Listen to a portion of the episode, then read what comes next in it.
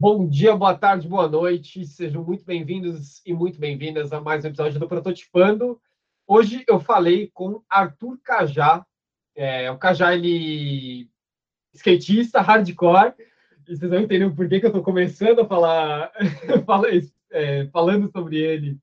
É, primeiro com essa definição e também designer é, especialista em criatividade aplicada, cultura de inovação e design thinking, educador, artista, consultor, palestrante. Ele é consultor de design thinking na PUC Rio e coordenador do, de um curso de design na, no IED. É, Cajá é uma pessoa fantástica. É, eu acho que esse episódio é um, talvez um dos episódios mais importantes que a gente já gravou aqui no Prototipando, porque ele fala com muita clareza é, para onde que a gente está indo como designer. E, pelo menos para mim, essa foi, esse foi um dos episódios mais importantes que a gente já teve aqui. Não vou encher muita linguiça aqui, eu vou deixar vocês direto com o Cajá. Um, dois, três, prototipando. Bora lá, então, Arthur. Cara, brigadão por topar fazer esse bate-papo. Tô, tô, animadíssimo aqui, tô energizado, cara, pra, pra gente trocar Boa, ideias. boa. Também estamos aí, estamos aí. Conversar, cara, eu gosto muito de trocar ideias porque as ideias elas não podem ser fixas, né, cara? Quanto mais a gente bota ela para jogo, para trocar, para escutar, para confrontar, para lapidar, é importante para aí sim se tornar um, um, conhecimento, né? Então, cara, me amarro em trocar ideia. Felizão aí pelo, pelo convite, tô amarradaço aí também. É isso, vamos Boa. tudo.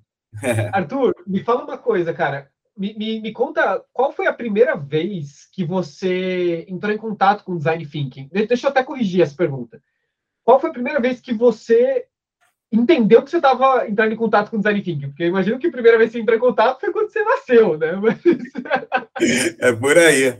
Cara, então, eu, eu sou designer de formação, né? E eu acho que isso me facilitou muito no momento que eu comecei a ir para o lado do design estratégico, entender a metodologia do design thinking, tá? Mas cara, eu não sou um cara tão. É, eu não, não, sigo muitas regras. Então, para mim, eu entendo muito que o design thinking ele é uma forma de ver um processo, uma metodologia, um, um, um framework que transforma uma ideia, um insight em uma solução, de uma resolução de problema complexo, centrada no usuário, sabe? Então, ele não é nada mais do que um processo criativo colaborativo centrado no usuário. E eu acho que todo mundo que, trabalha com design já tem esse pensamento antes até desse, desse termo ser cunhado. Ser, quer dizer, na verdade, esse termo foi cunhado há muito tempo, né? muito antes da Ideal. A Ideal foi a quem conseguiu potencializar, e, e eu não gosto da forma da Ideal, tá? não gosto daqueles cinco passos reduzidos, tanto que minhas aulas têm a ver com os sete passos, com a maior profundidade que o, o design thinking tem realmente, do que aquela visão corporativa, mas entendo que aquilo foi útil para quem não tem nenhuma ligação com design entender que existe um processo para transformar uma ideia em solução e uma solução que seja realmente é, correlacionada com o contexto do usuário. Isso é muito louco, né, mano? Porque parece que demorou anos, séculos para as pessoas falar, cara, a gente tem que pensar em quem vai consumir, a gente tem que perguntar a ele e não dizer o que ele tem que comprar, não ficar empurrando. Então, quando eu comecei a passar o design estratégico, é, surgiu esse termo em algum livro que eu lia tal, e aí entendi que o que eu já fazia já era isso. A, a parada foi entender mais sobre os pilares, sobre cada momento, e assim me desenvolver mais em entender ferramentas para esse momento. Mas desde 2008, cara, eu trabalho com design thinking e leciono sobre design thinking desde 2010. Então, caraca, sou velho e, porra, e eu gosto muito, né, cara, de, de processos criativos, né? Então, é, faz um tempo já com isso daí. O Arthur, nesse tempo, cara, assim, é, claramente, né? Eu, você, todo mundo que trabalha com isso, a gente pode falar sobre os projetaços que a gente fez, as conquistas fodas e tal. Mas, cara, qual foi a maior cagada que você já fez, Arthur? Você é que pode falar. Mas, lógico, lógico, não, cara. Eu, eu, qual foi mim, a maior cara, cagada? A maior cagada do universo vai é, é ter parado no, na Casa Civil do Estado do Rio. Eu fui líder de inovação na Casa Civil, né? Aqui do, do Estado, com, né, do, do governo do Estado, e trabalhar com design think no setor público, numa área tão, digamos, valorizada, entre aspas, né, de percepção de valor, mas que no fundo a política, infelizmente, é um lixo, mas a percepção de valor é alta, eu acho que foi a maior cagada, por quê? Porque foi o ambiente mais hostil que existe no universo para você falar sobre colaboração, experimentação e, principalmente, empatia. Então, ali foi uma cagada, porque eu acho que eu consegui, durante o tempo que eu fiquei, ficamos dois anos até o, o laboratório ser extinto, né? A gente conseguiu contaminar pessoas. Sabe, mais do que os projetos, a gente fez grandes projetos, desde o planejamento estratégico do Estado, usando OKR, até é, usar a linguagem simples para melhorar sistemas, pequenos sistemas, né? O mais legal foram as pessoas, né? Todo mundo que teve contato com a gente, com o laboratório, a gente foi para a Semana de Inovação em Brasília, então a gente fez uma oficina é, com gente do Brasil todo, né? Então, isso foi muito legal, porque por acaso, eu não, a gente não imaginava que o, que o fruto do laboratório fosse as pessoas, os contatos, porque cada um que passava lá, por mais que não tentasse, não conseguisse implementar todos os fluxos e pensamentos e, e metodologias que a gente ensinava, a pessoa mudava. A pessoa começava a ter uma visão mais empática, sabia escutar mais. Isso, para mim, foi um grande valor. Tanto que até hoje me relaciono, eu saí, já vai fazer dois anos que eu saí, me relaciono direto Hoje, um grande amigo que fazia comigo a liderança do, do laboratório de inovação ali do Estado, ele é subsecretário de modernização de Niterói, tá, sabe? A gente toca muita ideia, porque ele fala: caraca, tudo que a gente fazia lá, tal, agora estou conseguindo implementar em Niterói, está tendo uma, uma real transformação digital, porque ele entende sobre empatia, sobre os valores maiores do que as ferramentas.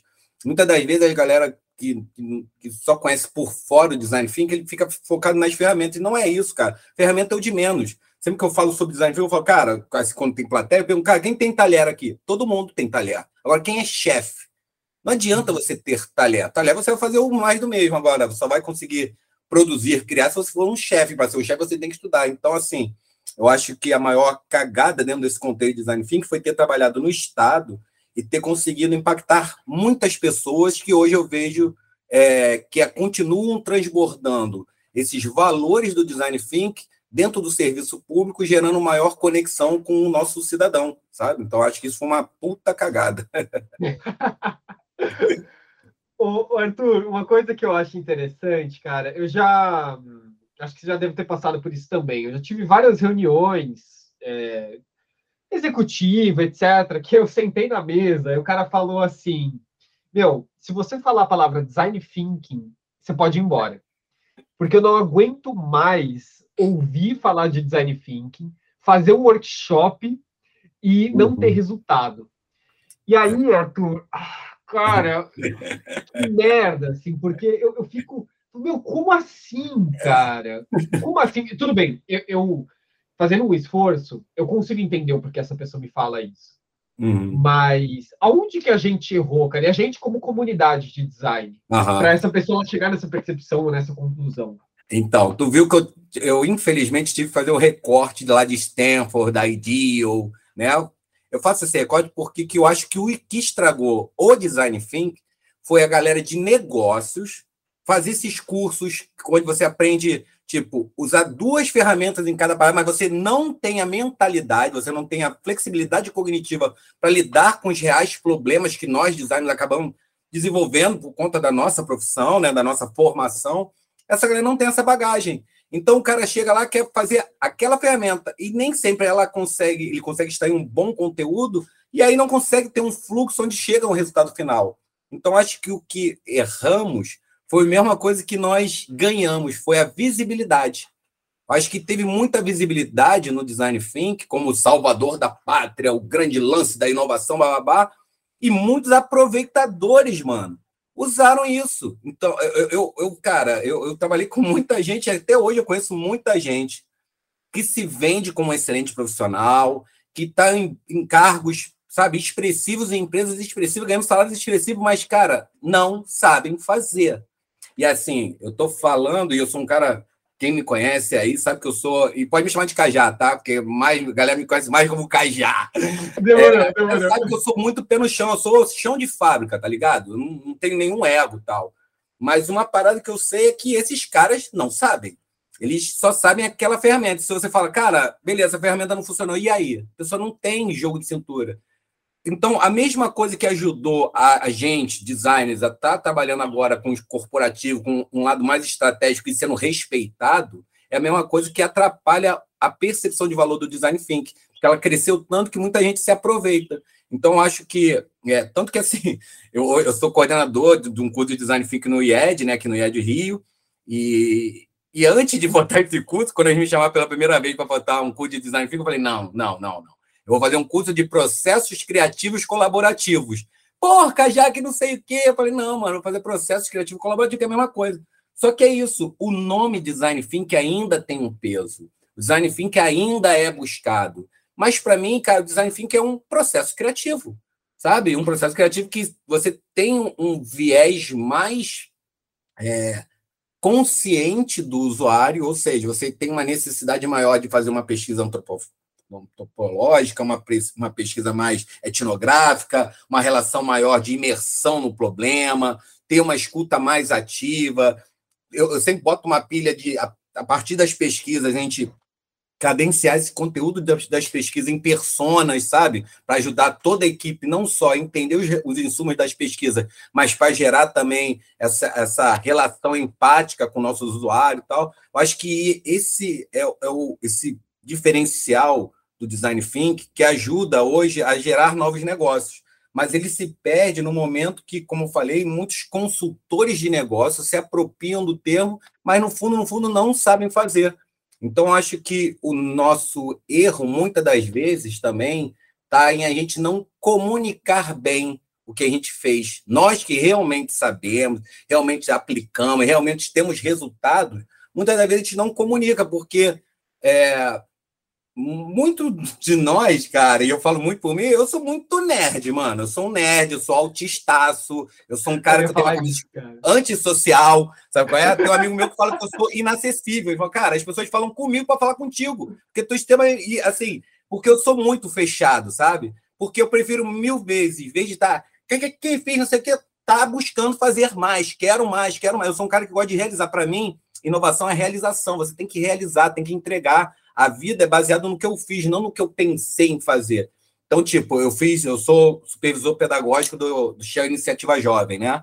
Então, eu fiz toda a trilha, chamei professor e tal. E eu acho mó barato, porque esses caras estão certos. Eu chamo um professor, né? O cara vai e faz uma facilitação. No outro dia, o LinkedIn do cara tá com mega texto da aula que ele fez, não sei o quê. Mano. E eu falo, caraca, eu fiz a trilha, eu fiz a porra toda, eu não tenho um, um nada, eu não escrevi ainda, não paro, porque em vez de parar para escrever, eu tô lendo. Tipo, nas duas semanas passadas atrás, eu fiz seis cursos novos, sabe? O menor de 15 horas. Eu sou nesse nível de maluco, sabe? Além de produzir conteúdo, eu sou mentor de, de negócios e consultor de negócios para a PUC, né, para o Instituto Gênesis. Então, estou sempre lendo, estudando. Então, cara, ou você está contando, você está fazendo. E isso é um erro nosso. Eu acho que a gente tem que cada vez mais estruturar para ocupar esses espaços de mostrar a nossa autoridade nesse serviço para que quando alguém vai buscar um consultor que só fez um curso ou um cara que, pô, tem uma vivência, tipo, cara, eu tenho 23 anos nessa área. Eu tenho projeto de tudo. A única coisa que eu não fiz ainda é um prédio, que eu ainda tenho certeza que até morrer eu faço um prédio. Fora isso, fiz tudo. Então, como que o cara compara isso se eu não estou divulgando isso, sabe? Então, acho que Sim. a gente erra muito nisso. A gente acaba deixando quem sabe se vender melhor conquistar espaços onde quem entrega mais não consegue. Porque, cara, como a gente está entregando, a gente está focado e acho que também, como eu falei, tem muito de um viés nerd de sauros que a galera tem, né? Eu acho que a maioria dos bons designers que eu conheço, cara, tem um, um, um pezinho na Nerdolândia, sabe? A gente é mais fechado, Sim. porque a gente ama o que faz. E aí, a gente não quer ficar, não precisa ficar contando, a gente quer fazer, a gente está feliz fazendo. E essas pessoas não, elas estão sendo, elas gostam de estar num pedestal. E nesse mundo imagético que a gente vive, cada vez mais rápido, coisa, quem está ali brilhando porque se jogou uma tinta, esse é o ponto, ele não brilha de é. verdade, ele se joga uma tinta para brilhar, ele é percebido com mais valor do que você, que, cara, realmente brilha, mas está quietinho. Você é um, uma, um ouro que está ali, cara. E quem tem o um mínima vontade de escavar vai descobrir e vai valorizar. Por isso que eu entendo também que até hoje, por mais que eu seja autistão e fechado, Cara, eu caio em projetos enormes, maravilhosos, por quê? Porque são pessoas que entendem o poder do pensamento em design e aí realmente sabe peneirar quem realmente faz e quem diz que faz. E aí sim, tu acaba caindo em projetos tão bacanas quanto né, isso, líder de coisas, essas coisas todas aí que eu fico fazendo aí. e aí? Total. Total, cara, faz sentido, faz sentido pra caramba. O, o Cajá, você já recebeu, você já, alguém já chegou e falou assim, é, Cajá, como é que eu mudo a cultura da minha empresa? Uhum. E, e, esperando uma resposta em uma frase e a bala de prata, né? Do tipo, não, fica tranquilo, eu vou fazer o seguinte, ó, deixa eu puxar do meu bolso aqui, eu tenho um manualzinho para te mostrar, e aí você paga 400 mil reais, e aí eu faço esse manualzinho para você. Exato, Como é você já recebeu cara. isso? Já, já, foi, já te pediram isso? Como é que é isso para você? Cara, então, eu acho que eu tenho estudado muito neurociência e filosofia, sabe? Programação neurolinguística também e tal. Porque o que acontece, como a gente falou, a, o processo de design thinking ele tem as ferramentas. Mas não adianta nada as ferramentas se você não tem a cultura. E para ter a cultura, a gente precisa ser verdadeiro, a gente tem que viver essa cultura. Então, quando alguém me fala sobre cultura, eu sempre provoco a ele o que, que ele faz em relação à cultura da inovação, a, a criatividade, sabe? É, essa semana, né, eu tive a primeira ação, o Papo Pensante presencial, que foi no IED, e uma menina perguntou como desenvolver a criatividade e tal, né? Eu falo, cara, é sendo criativo todo dia, é pegando lugares, caminhos novos, tentando novas comidas, tipo, eu me amarro em cozinhar, mas não tenho uma receita. E minhas comidas ficam boas, vou te falar, hoje mesmo meu filho comeu um lance e falou, caraca, boas, velho. Você aproveita, porque não tem receita, irmão. Provavelmente o próximo vai ser uma merda. Ok, mano. É isso, é tudo no flow. Minha vida é no flow, porque isso tem a ver com essa geração de maior flexibilidade, novos caminhos neurais em mim. Isso fortalece eu ter uma cultura de criação e de aceitar o erro, aceitar a dor do aprendizado. Então, normalmente, quem pede cultura né, de uma forma assim, é, lego, que encaixe uma nova cultura, normalmente são pessoas tão duras quanto uma peça de Lego, sabe? Tão limitadas quanto uma peça de Lego. E, e, e é muito difícil. Então, o que eu falei para a menina, que cabe nesse conteúdo da criatividade e da cultura, é cada vez a gente aumentar as conexões entre as pessoas para elas entenderem o quanto é potente essa flexibilidade, esse flow entre as pessoas, sabe? Então, assim, quando tem essa necessidade de cultura, a primeira coisa é, bom, se é um projeto, a gente tem que mapear as pessoas, entender, cara, como são as suas relações, né? Você mantém, você se encontra, vocês falam coisas amenas, você sabe da vida dos seus colaboradores, realmente, você realmente se importa com o outro, porque não adianta é, querer, sabe, fingir numa cultura sabe? É, é, e a gente vê muito isso dentro do nosso universo, né, de design e tal. Quem vende um hype que não é verdadeiro, cara, a primeira coisa é que, cara, pode durar um ano, dois, tal, mas em algum momento vai quebrar, sabe? Eu me lembro que eu entrei numa agência uma vez, na primeira semana, tudo maravilhoso, tal, cara, eu não conheci, maneirão. Aí eu sentei para almoçar com duas meninas que são minhas amigonas até hoje. Cris, Carol, amo vocês. Aí elas chegaram falando assim: Cara, ó, não é tudo isso não, tá, Cajá? De cara, no primeiro setor, ó, não é tudo isso aí não, tá? Fica calmo que não é tudo isso não. O caraca, e é realmente, durou um ano e pouco, eu saí, a agência acabou, todo mundo, e graças a Deus, como falei, as conexões entre pessoas, muitas das pessoas que eu, me, que eu conheci ali me relacionam até hoje, a maioria era tão potente que abriram suas empresas, dão aulas comigo, tal. Agora mesmo vim no, no táxi, um dos, dos grandes parceiros de que eu conheci lá, o Marcelo Jesus, estava comentando comigo aqui para, pô, me gera um conteúdo novo aí de OKR, beleza. Então, assim, eu acho que a cultura, ela tem a ver com a verdade. E essa verdade, ela tem que ser latente. As pessoas têm que...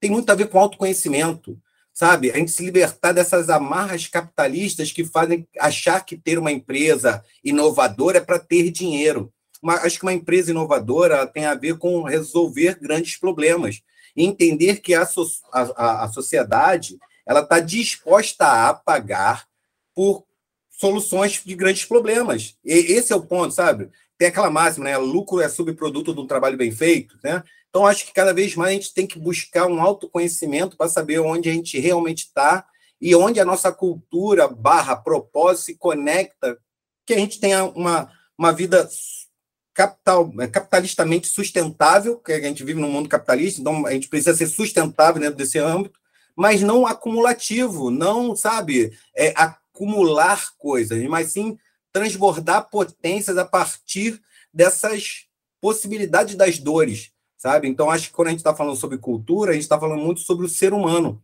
Então, para a gente gerar uma cultura verdadeira, tem a ver com a gente desconstruir crenças limitantes que foram nos passadas desde sempre, né? Porque se a gente fala sobre colaboração, como uma pessoa vai querer colaborar se a gente foi educado para ser melhor do que o outro, sabe? Você tem que ter mais do que você tem que.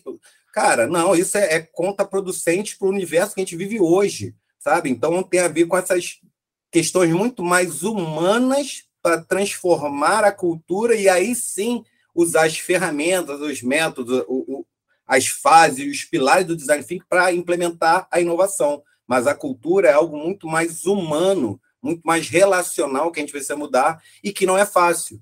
Porque muitas das vezes o cara que está querendo é, mudar não suporta uma mudança. Isso é muito louco, né? O cara, é, eu falo muito assim, todo mundo quer mudar o status quo do outro, mas não muda o seu. É muito difícil, realmente, né? Eu, eu vejo, cara, eu tenho várias limitações. Tipo, meu filho trabalha com programação desde os 15 anos. Eu botei internet bem que ano passado. E ele, ele me sacaneia muito, porque ele trabalhava ainda numa grande empresa né, de, de, de finanças e tal. E ele fala, cara, é inacreditável, tu fala sobre as coisas mais bizarras de construção de coisa, babá, mas você não. Aí ele até botou assim, cara, três horas da tarde, o Cajá vai dar palestra sobre o futurismo, babá. três e meia vai pedir pro filho fazer um pix, porque era isso que acontecia, mas, pô, faz um pix aqui para mim, irmão, que não sei o que é. Mas é isso, é, é difícil, e eu, eu gosto de trazer esses exemplos, porque muitas das vezes a gente, por trabalhar nessa área, bibibi, bobó, as pessoas têm uma percepção que, ah, tudo é perfeito, o cara é criativo, o cara é isso. E não, mano. Todos nós somos apenas humanos. E por ser apenas humano, a gente tem só aquela transitoriedade do conhecimento do momento presente. Tudo muda o tempo todo. Então, assim, saber que eu tenho que estar buscando o tempo todo, gerando essa flexibilidade, essa remodelagem mental constante, é o que vai ajudar a transformar a minha cultura, as nossas relações, e a partir daí, como cada um é um formador de opinião, isso transborda para que a, a cultura do local, dos ambientes, dos universos que a gente está, seja mais colaborativo e realmente gere e possa contribuir para a inovação, né? É, precisa gerar espaço de pulsação, né, Cajá? Eu, eu, eu, você estava falando, me veio muito essa palavra na cabeça. Assim, a gente precisa gerar espaço para pulsar, né? Uhum. Porque o que, o que acaba acontecendo em muitas corporações é que é o que você falou, cara, é tão duro quanto o Lego, né? E, e aí ali aquilo não tem pulsação, né? Aquilo é só um pedaço de plástico que vai para um lixo e não vai ser reutilizado em algum momento, né? Exatamente. E a gente não pode se deixar ter esse final, né, cara? Pô, não, e assim, e aí, o engraçado, cara, é que se a gente conquistou esse espaço dentro do de Gaia, né, de ser, entre aspas, a espécie dominante, ela teve a ver com a colaboração dos seres humanos. E aí, cara, a gente chegou a um momento onde agora cada um está cada vez mais egoísta e não entende o quanto isso é prejudicial. E para mim é tão claro, e não precisa de ler Sapiens para saber disso. Sabe, é só, sabe, a tua, a tua educação formal, seja qual for, tu vai saber que, cara, teve ali um momento a gente ter que se juntar tal, para, pô, né, conseguir caçar um mamute, que seja, enfim. E hoje, cada um por si, Deus contra todos. Então, pelo amor de Deus, cara, onde isso vai dar? Então é isso, não pulsa coração, não, não vibra energia. E eu acho, eu acredito muito nessa questão da, da, da imaterialidade que nós somos, né, nessa junção de átomos a partir de uma intenção que, cara, se a gente não acreditar, não aceitar, porque isso é provável, né? já é provado isso, que você, a gente não é essa matéria, a gente é só uma percepção dessa matéria, se a gente não aceitar isso, a gente não consegue, sabe, realmente, é, como você falou, pulsar, vibrar, conectar com o outro para algo muito maior. As pessoas acreditam só que são limitadas porque a gente existe, a gente, né, cocria um universo, uma verdade maior, onde é tudo escasso e não é porque cada um tem uma vontade. A parada é que a gente não se dá tempo para se conhecer e descobrir a sua vontade e, cara, e se manter firme a sua vontade, não o que é imposto. E eu gosto sempre de falar assim, tipo, eu não dirijo, é, né? Eu, eu com 40 anos, eu comprei uma moto. Total pressão social, sabe? Ah, você é um adultinho e você não sei o quê. Comprei a moto, por sorte, meus amigos, ninguém deixou eu andar, botar na moto na, na garagem de um amigo e me obrigaram a devolver. Eu comprei a moto zero e perdi um dinheiro, porque eu tive que devolver a moto. Mas foi bom, pelo menos eu tô aí, tô com as perninhas inteiras aí. Falo, cara, você vai dar problema pra gente, vai ficar aí, ó, tetraplégico, aí tem que limpar tua bunda. Então, cara, evita, não pega a moto. Mas eu entendo essa pressão social. Por isso que eu, eu gosto de mostrar, como eu falei, as pessoas têm que entender que as, esse posicionamento que a gente toma na vida, de ser criativo, de ser colaborativo, de ter empatia, de buscar o novo, também não é fácil. Mas isso é um posicionamento Sim. que a gente tem que, cara, no final de tudo, a gente dorme tranquilo. Eu falo muito isso pro meu filho, o dia que eu morrer, tenha certeza que eu vou morrer pleno, porque eu vivo a minha vida, não a vida do outro, sabe? Eu não vivo uma vida presa de, ah, eu tenho que comprar o carro X porque fulano não tem carro Y e não sei o que. Cara, isso é, é o que mais degrada a nossa sociedade, onde cada vez mais a galera está presa em dívidas e, sabe? Porque está ali perdida, querendo se posicionar a partir de uma coisa material e não de uma um existir maior, né? Porque é mais fácil você comprar algo que diz que você tem caráter, que você tem valor, do que você realmente ter valor, né? Você ter valor tem a ver com isso, caráter, posicionamento, boas atitudes, ações, atos. Nós não somos o que a gente fala, nós somos os atos né, que a gente faz. Então, a maioria das pessoas não quer esse comprometimento em fazer o certo. É mais fácil você comprar algo que diz que você conquistou uma posição dentro da sociedade.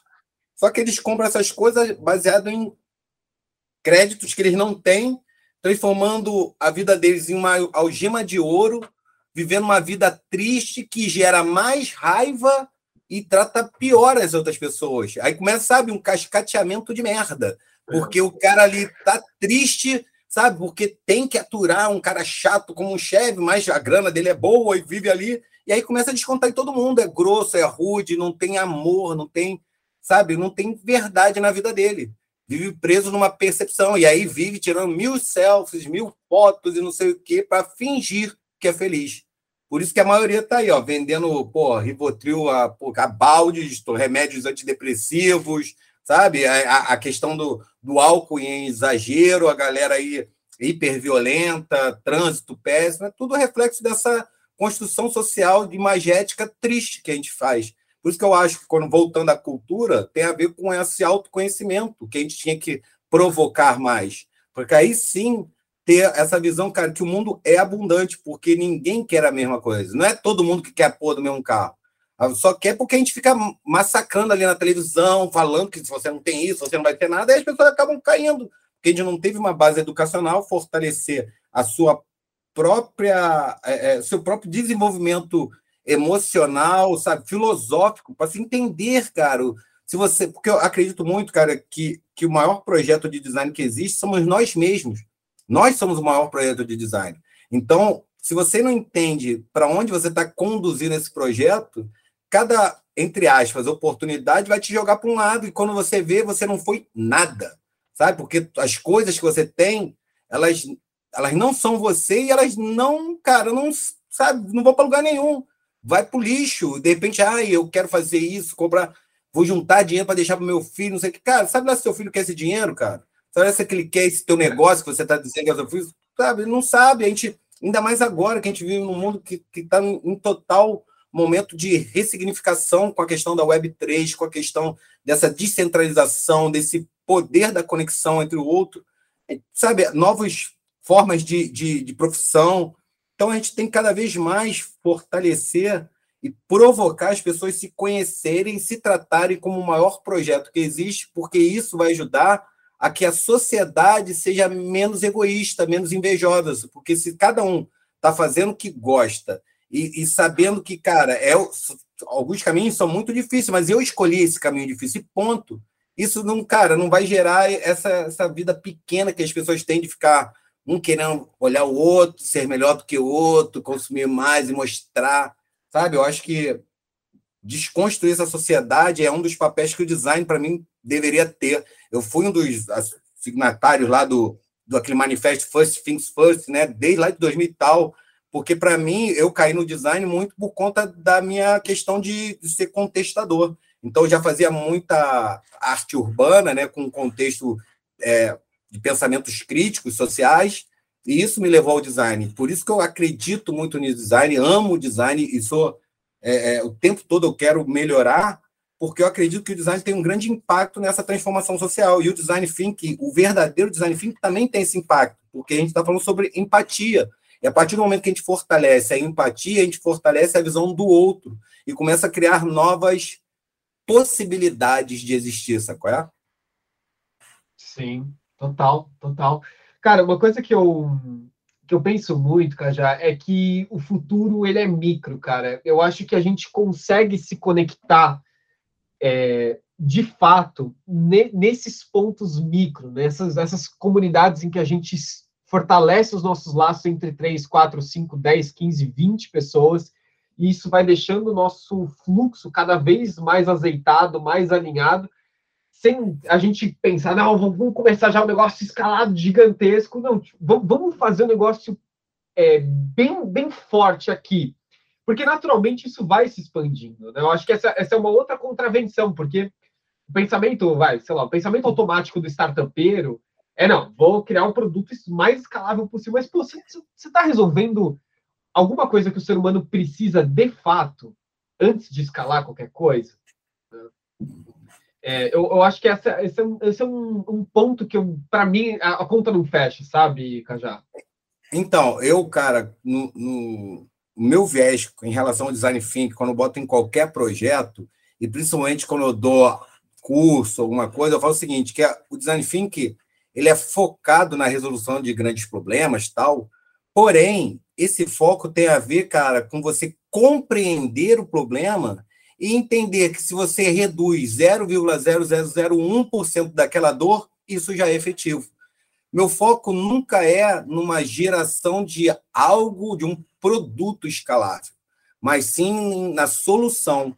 E muitas das vezes a solução é isso, é só reduzir a dor, porque se cada um de nós que somos conscientes do, do processo do design thinking reduzisse 0,01 da pobreza, Olha, cara, com certeza a gente já teria uma redução enorme, porque tem muita gente que sabe esses conteúdos, sabe? Agora, ninguém vai conseguir resolver de uma hora para outra. Não vai ter, como tu falou, a bala de prata que vai salvar tudo.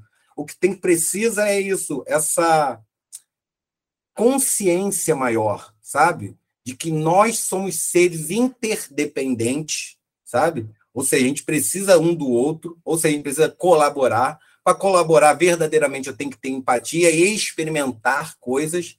E isso, cara, nem sempre eu vou chegar à grande solução, mas qualquer mini solução que reduza a dor do usuário, ela já é válida.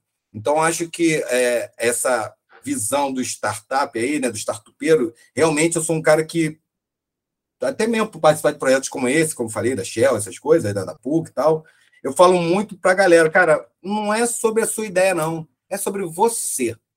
É sobre você. Que, que tipo de empreendedor você vai ser? Que tipo de relações você vai ter com seus funcionários, com seus parceiros? Que tipo de empresa você vai ter para lá na frente falar que você teve orgulho de ter criado? E porque não tem a ver com dinheiro, tem a ver com relações, tem a ver com as conexões, com, a, com os problemas a resolver, que você conseguiu ou não, que você tentou, se doou.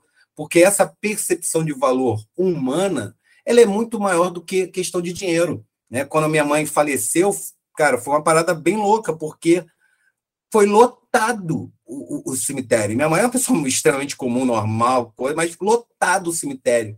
E aí, galera, pô, quem, quem é, cara, minha mãe, por quê? Amor. Minha mãe é uma pessoa que, cara, tinha muito amor. A família do meu pai, cara, que é bem mais rude, meu pai e tal, é, a família dele é mais bronca, ela chegou para mim, para minha irmã, e ela falou: Cara, se não é a mãe de vocês, a gente não conhecia o amor. Olha que doido isso. E, sabe, minha mãe é, era o tipo da pessoa que ela tinha um forninho elétrico, nem microondas elétrico. A pessoa passava uma tia minha, assim, que ela via que a pessoa ia usar, ela dava e a gente ficava assim. Ficava, na época eu não entendia, eu ficava, puta que pariu, mãe, que isso? Agora como eu vou fazer meu pãozinho? Ah, depois eu compro outro, relaxa tal. Então, acho que a gente tem que buscar conscientizar os empreendedores, principalmente os jovens empreendedores, que os negócios dele têm que estar focados em problemas. Que focar em problemas vai ajudar eles a ter uma vida sustentável financeiramente, que eles possam viver a vida plena que eles desejam, mas que não precisam estar com um olho no, do século passado, de querer ser um dono de empresa, ser um CEO. Ser... Cara, é porra gente é um ser humano, cara.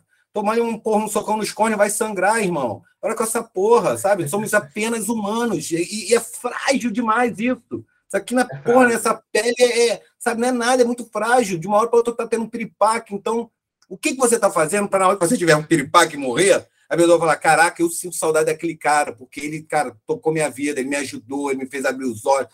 Porque, cara, dinheiro vai embora, tu pode emprestar dinheiro, mas todo mundo vai falar: cara, o cara me emprestou dinheiro, mas e aí? Sabe? Não é isso, é muito mais, é, são as relações.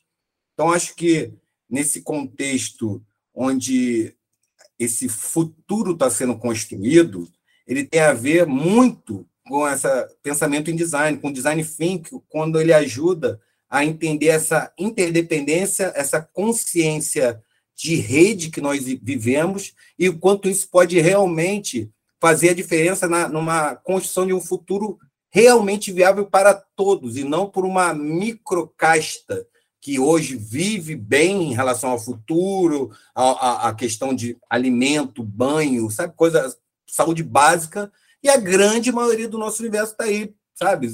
Largada. E aí depois as pessoas reclamam que o cara vai roubar. Pô, que vai roubar tu, qualquer coisa de comunicação, tá falando que ele não é nada, ele não tem nenhuma perspectiva e ele vê pelos péssimos exemplos das pessoas que estão no topo que, cara, fortalece essa visão que você tem que ter as coisas. Tipo, eu tenho uns amigos, cara, que eu sou muito feliz de tê-los, que são uma galera que tem dinheiro, e como a minha galera veio do skate, a grande maioria não tinha dinheiro, e alguns conseguiram ter, ter realmente dinheiro hoje, não repetem esses códigos. E é a coisa que eu mais falo, cara, se você pode, não repita os códigos. Porque é isso que você vai mostrar que você é apenas humano e vai ajudar as pessoas que você pode conquistar coisas e não ser um babaca, sabe? Não precisa mudar e precisa ah, ostentar porra nenhuma. Continua sendo a mesma pessoa, continua evoluindo, porque se, e, e, esses que eu estou citando são pessoas que evoluíram por conta do trabalho, sabe? Então, é, é, entende que, cara, eu não tenho que repetir os signos sociais para gerar uma inveja, uma percepção que, sabe, que, que desconecta. Eu estou aqui, você está aqui. Não, cara, estamos aqui, estamos todos juntos, estamos entrelaçados como seres humanos.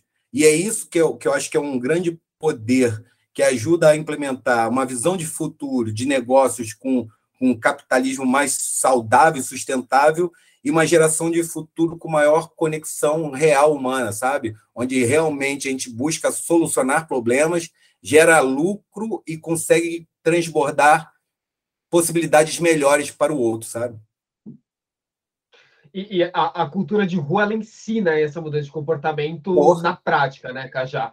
O skate, o rap, o samba, a cultura de terreira, ela ensina isso, cara, na prática. Ou você vive Exatamente. isso, ou você sofre na rua. Né? eu vou te falar, cara, eu, eu acho que eu sou muito grato, porque, como falei, né, eu conheci o design com 25 anos, tá? É, sou cria de favela e minha vida era skate, né?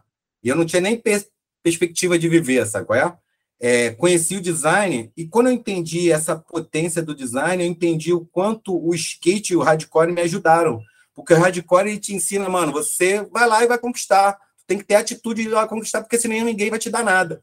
E o skate te dá essa questão da experimentação. Pô, experimenta, tenta, se errar, tenta de novo até acertar, ou então muda, faz outra parada, não sei o quê.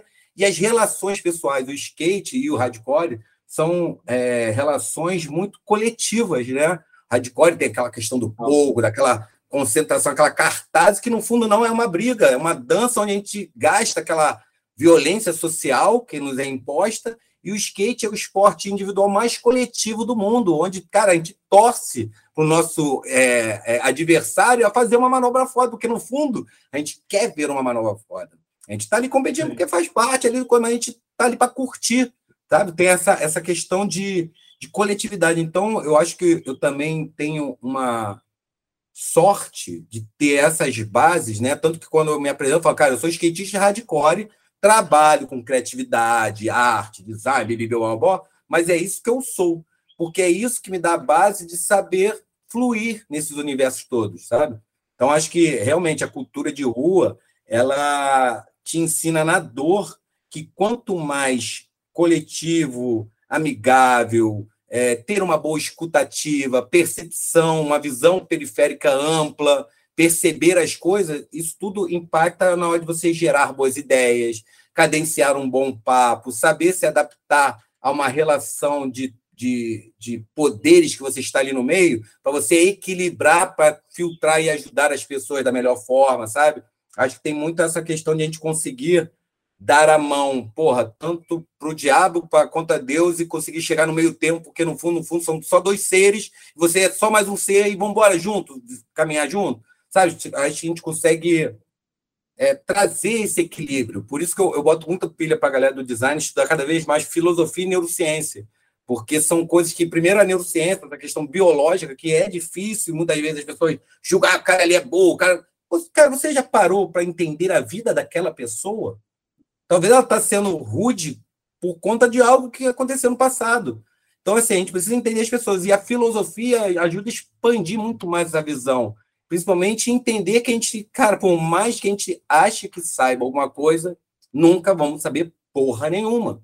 Começar pela, pelo básico, matéria escura, que é a maior parte do, da existência. Matéria escura e ninguém sabe nada. Sabe? Isso é louco. Como você acha que sabe? Aí eu falo, então tá, fala isso matéria escura, então, irmão. Não sabe de tudo? Porra, não sabe, não tem como. Como tu fala de algo se a gente é limitado biologicamente? Eu sempre trago como exemplo o ácaro. O ácaro está aqui com a gente. Ele está vendo a mesma realidade que eu estou vendo? Ele tem os mesmos filtros de relação à luminosidade do que eu, sentimentos. Qual é a realidade que a gente está criando? Por isso que eu acredito muito, eu gosto muito de um, de um, né, um gibi que eu gosto muito, é o, é, Departamento de Polícia Física, que ele fala muito, cara, sobre essas loucuras de, da realidade, que a realidade é uma confluência de visões. E aí, cara, tu vai relacionar com aqueles exercícios de meditação numa cidade que junta todo mundo para meditar e diminui realmente a violência. Então você vê o quanto tem de verdade essa questão da física, da energia, sabe? Então acho que nos posicionarmos como formadores de opinião, para criar um novo futuro possível, transbordante para todos, é uma necessidade que o designer e quem utiliza o design thinking tem que ter como missão. Por isso que eu falei lá daquele manifesto First Things First, que é entender realmente esse poder, porque se você consegue vender produtos e criar é, demandas capitais, cara, essa mesma força você consegue também ajudar as pessoas a se alimentarem, a ter acesso à informação verdadeira, enfim, é, é, acho que me perdi da pergunta porque é isso, eu saio falando pra cacete. Mas é isso aí. é isso aí, é isso aí. O Cajá, eu, eu também vejo, cara, que para começar esse processo de transformação cultural é, dentro de empresas de, e de lugares muito enrijecidos, com culturas extremamente pragmáticas e, e muitas vezes é, agressivas, é, uma hora ou outra aquele líder, aquela líder, aquela pessoa que está liderando alguma coisa que tem poder para tomar decisão, ela vai precisar dar um salto de fé, cara. Ela vai precisar acreditar. Porque uma das coisas que a gente precisa conquistar é espaço. Né? Então, eu vou, vou. Hoje eu estava numa reunião e a gente vem conduzindo o processo de design thinking e tal. Cara, eu consegui quatro horas por semana de 15 pessoas. E a gente lá ah, beleza, Pedro, eu quero mais. Tá bom. Eu preciso que você me dê 24 horas dessas pessoas. E as pessoas, elas, a gente não pode inserir mais 24 horas, porque elas já ficam 40 horas no trabalho. A gente precisa tirar 24 horas do que elas fazem e colocar 24 horas só de dedicação à criatividade e empatia. Vocês estão dispostos a apostar agora dinheiro mesmo, assim, a, a, a entrar no game mesmo? E aí você vê, cara. É aí que, aí, é aí que eu, o cara precisa dar um, a pessoa precisa dar um salto. Ela precisa dar um salto e ela precisa acreditar. Será que vai ter, vai ter colchão? E tem. Então, é aquela máxima, né? As pessoas querem mudança, mas não querem mudar. Elas. É, é, e o design thinking, né? A criatividade, ela tem muito a ver com o nosso poder de imaginar. E, e, e esse poder de imaginar positivamente. A gente é muito mais fácil imaginar, tipo, você liga para alguém, né, um parente, alguém né, realmente próximo, e a pessoa não atende, normalmente a gente fica preocupado. Pô, será que aconteceu alguma coisa? A gente nunca fica assim, caraca, porra, será que ele ganhou na loto? Será que ele, porra, né? Ninguém pensa bem. A gente já tem um viés de ir atrás para esse negativo. Então, quando a gente está falando sobre esse salto de fé, essa dificuldade dos grandes líderes, tem a ver, muitas das vezes, esses líderes estão ali, não é pela capacidade real que eles têm, foi com uma percepção de valor que levou ele lá. E talvez ele se sinta muitas vezes, e acredito que eles ficam melindrados, sabe? De deixar a luz brilhar em outro, deixar outro trazer uma solução que deveria, entre aspas, ser ele. E aí é a diferença entre ser chefe e ser líder. Eu acho que a gente, dentro dessas grandes corporações, a gente tem muito, muito, muito mais chefes do que líder. Porque o verdadeiro líder, ele quer que o outro brilhe, porque ele sabe que ele tem luz própria sabe? Ele quer mais é ajudar a que todos nós possamos brilhar mais, porque é isso que vai ajudar a empresa ser um farol.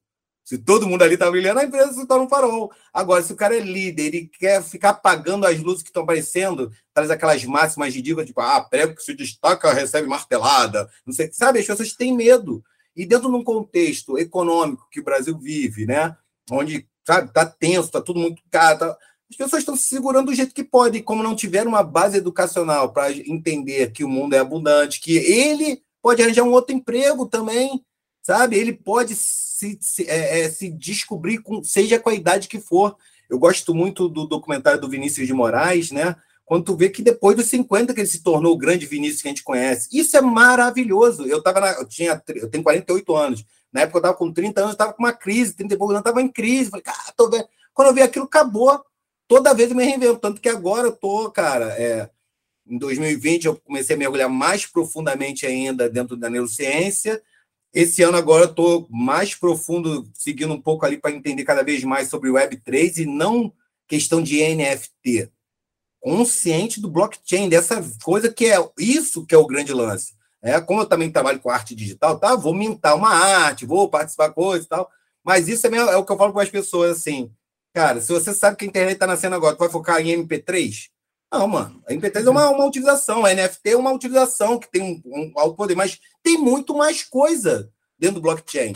É isso que eu quero entender, essa descentralização, esse impacto das relações, como o comportamento humano vai ser dentro desses metaversos possíveis, sabe? Então, ou seja, é, quando a gente está falando sobre essa questão é, de, de, de transformar e ajudar mudar culturas, mais uma vez, tem a ver com a gente ajudar as pessoas a também se abrirem mais. E aí eu acho que o papel do facilitador num processo de design thinking, muito, muito, muito das vezes tem a ver com ser um bom ouvinte, um bom psicólogo, um cara que acolhe o outro, e principalmente os líderes, ter uma boa relação com esses chefes para ajudar a desconstruir eles. Sabe, mostrar ali, ó, cara, repara lá que maneiro, olha como eles estão fazendo. Reparou que se você der espaço, olha quantas coisas acontecem.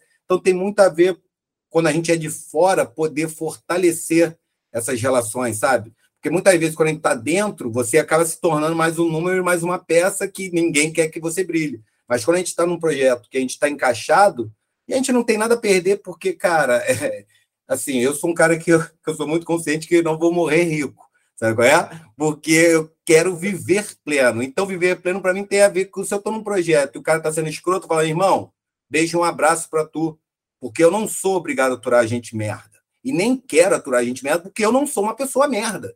Sabe qual é? Então, quando a gente está de fora, a gente deve ter, ser realmente provocativo para o melhor do projeto, e não melhor para o chefe, porque é isso, muitas das vezes o cara quer entregar algo para dizer que fez a inovação. Ó, eu contratei aqui, fiz uma coisa, olha só, e faz um post, como eu falei, é. enorme, bababá, Cara, mas no fundo, tu vai conversar com as pessoas, ninguém consegue. As pessoas estão tristes, depressivas. Então, para mim, eu estou muito mais focado num processo que, que venha a ser efetivo a partir realmente das pessoas que vão tocar esse projeto. Por isso que eu gosto muito dos OKRs. Eu, eu, eu sempre tento fazer as pessoas escutarem, entenderem um pouco sobre o OKR, porque isso gera um senso de pertencimento na, na construção além do objetivo que tem a ver muito com um propósito maior. Então, essa conexão de pessoas com algo maior, que tem um método que, tá, que ajuda a estruturar, é uma coisa que gera uma verdade cultural. Né? Então, provoco muito isso, cara. Você quer coisa, tenta fazer um projetinho de OKR para sua, para sua equipe, tenta trazer uma relação mais saudável entre vocês, sabe? É isso, cada a 15 dias faz um churrasco, faz um, um game online, seja qual for, mas precisa dessas relações onde se conecte pessoas para que os resultados sejam verdadeiros e tenha senso de pertencimento e comprometimento de todo mundo para essa mudança, e não ser, mais uma vez, a espuma da inovação, né? onde você ali, aquela espuma, tá, mas quando tu entra não é nada, é um vazio. Total, total. Pô, já sensacional, cara. Eu queria te agradecer demais. Puta que pariu, tem um monte de coisa que eu queria falar contigo. que bom, Mas, que bom. Vai render, vai render, novos episódios, cara. Sem dúvida, eu vou te chamar mais para a gente gravar aqui. Tem muita coisa que a gente abriu aqui que eu quero explorar contigo, cara. Tem muita coisa. Vamos com tudo, cara. Fazer a série Cajá e Pedro no caos, é isso. a gente vai ficar utilizando tudo. Demorou? Podia, podia. Ô, Cajá, me fala, é, fala uma coisa. Quem está aqui ouvindo a gente e quer saber mais sobre você, quer se conectar contigo, quer ouvir mais sobre você, fala como é que as pessoas te acham, fala como é que as pessoas acham o Papo Pensante, que é o podcast que vocês começaram. É, me dá, dá, o caminho das pedras aí para a galera. Então, cara, é, eu, eu, Arthur Cajá, Arthur KJA, vai, é só eu mesmo, aí, Instagram, tenho, tenho arturcajá.com, é, como a gente comentou, eu não sou muito organizado, então tu vai ver algumas coisas, mas, cara, tem muito, muito mais coisa. Então, eu, eu sou um cara que eu falo muito para os meus alunos, para a galera, cara, manda mensagem, entra lá no Instagram, manda uma mensagem, manda um, um, um WhatsApp, manda qualquer parada que sempre que possível eu consigo responder, nem sempre eu estou coisa, mas se for algo urgente, cutuca. Tipo, agora vem eu tenho uma galera de, de, da mentoria que eu estou fazendo para o Ministério da, da Economia, Falei isso para a menina, a menina foi, mandou o pitch dela, me, pai, olha, olha, olha. Fui, olhei, respondi. Então, assim, eu tô, tô aí à disposição de, cara, de ajudar a gente ser mais consciente do nosso potencial humano. Né? Eu tenho esse propósito verdadeiro, né? Expandir potencial humano. Esse é o meu, meu PTM, né? Meu propósito transformador massivo. Por quê?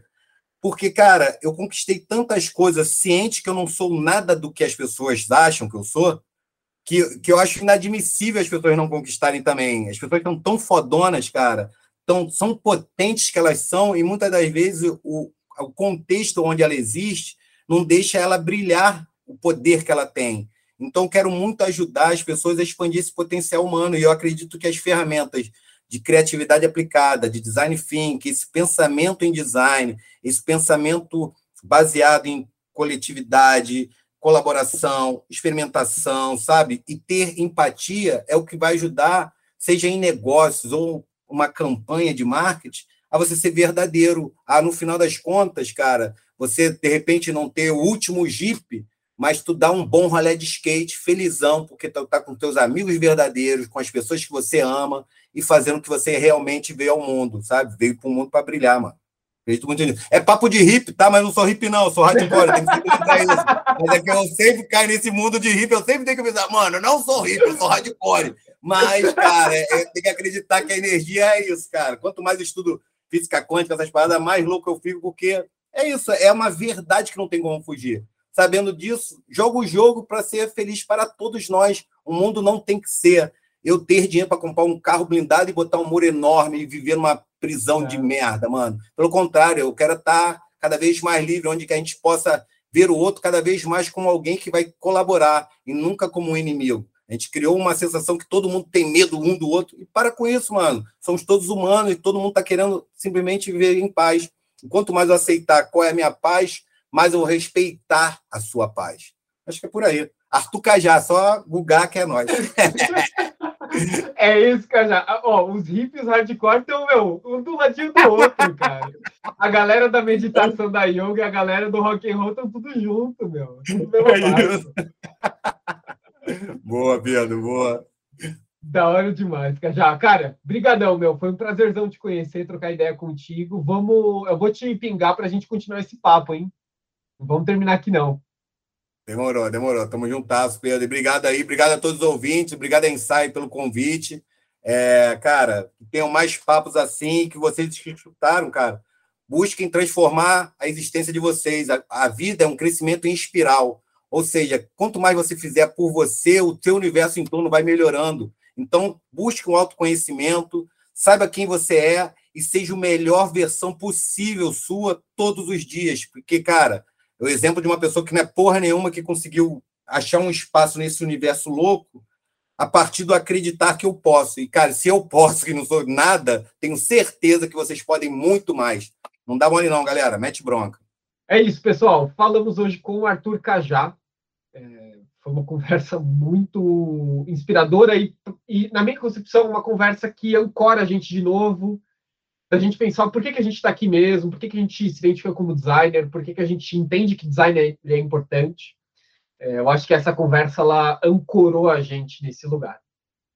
Se você quiser ouvir mais episódios do Prototipando, rola aqui o, o, o feedzinho que a gente tem aqui nesse tocador que você está usando. Não sei qual você está usando, mas você está usando algum provavelmente. A gente tem muita conversa boa sobre design aqui, uh, principalmente com Marta Terenzo, acho que foi uma outra conversa excelente, e principalmente com uh, o Gringon. Uh, conversa que a gente teve com o Gringon, uma das últimas foi incrível, acho que está bem conectado com isso que o, que o Cajá trouxe aqui. E é isso, pessoal. Um abraço para vocês e a gente se vê no próximo Prototipando. Tchau, tchau.